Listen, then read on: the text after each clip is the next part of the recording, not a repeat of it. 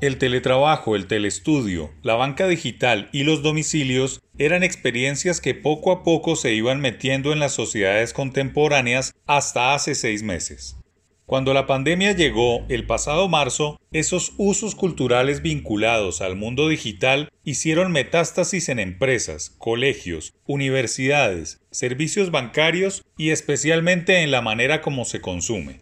El miedo a las aglomeraciones, a las concentraciones de personas y sobre todo al contacto se ha convertido en un elemento acelerador de la anhelada transformación tecnológica. En adelante, nada volverá a ser igual, y cosas como el trabajo desde la casa, el estudio remoto, las transacciones bancarias y los domicilios llegaron no solo para quedarse, sino para continuar su transformación. Lo anterior no se trata de una hipótesis que se lanza de analizar el contexto, sino de una sentencia consignada en las perspectivas económicas de América Latina para 2020, un estudio que realizó la Organización para la Cooperación y el Desarrollo Económicos OCDE en compañía de la Comisión Económica para América Latina y el Caribe, CEPAL, y el Banco de Desarrollo de América Latina, CAF, en el que se evaluaron las oportunidades y retos de la región en materia de transformación digital.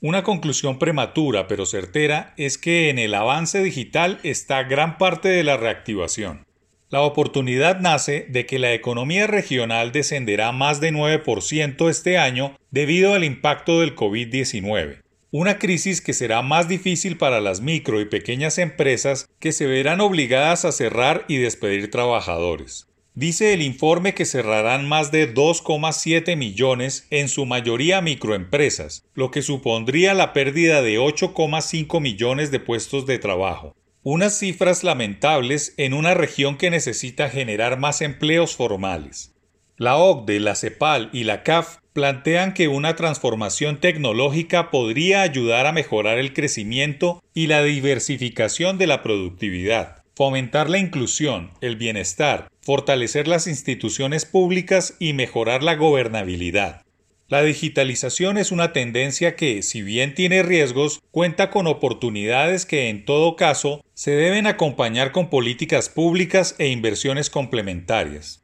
Frente a la brecha que ha causado el virus en la producción de los países, la transformación es una solución por el crecimiento de la productividad, dice un informe que no solo sobrediagnostica lo que está sucediendo, sino que brinda luces de solución. El documento señala que implementar herramientas, incursionar en la transformación digital y recibir los beneficios en el crecimiento económico de la región solo será posible con una cooperación entre los gobiernos, el sector privado y la comunidad internacional. Es en este punto en el que hay que tomar nota y actuar, pues las ayudas en un país como Colombia no solo deben darse para pagar la nómina, sino focalizar subsidios dirigidos a la transformación digital de las pequeñas y medianas empresas, que dicho sea de paso, no cuentan con los recursos para acelerar las posibilidades que ofrecen los mercados digitales. El salto digital que ha significado la pandemia de cara al trabajador consumidor debe extenderse al empresario o emprendedor que necesita avanzar de la mano de los gobiernos en la cuarta revolución industrial.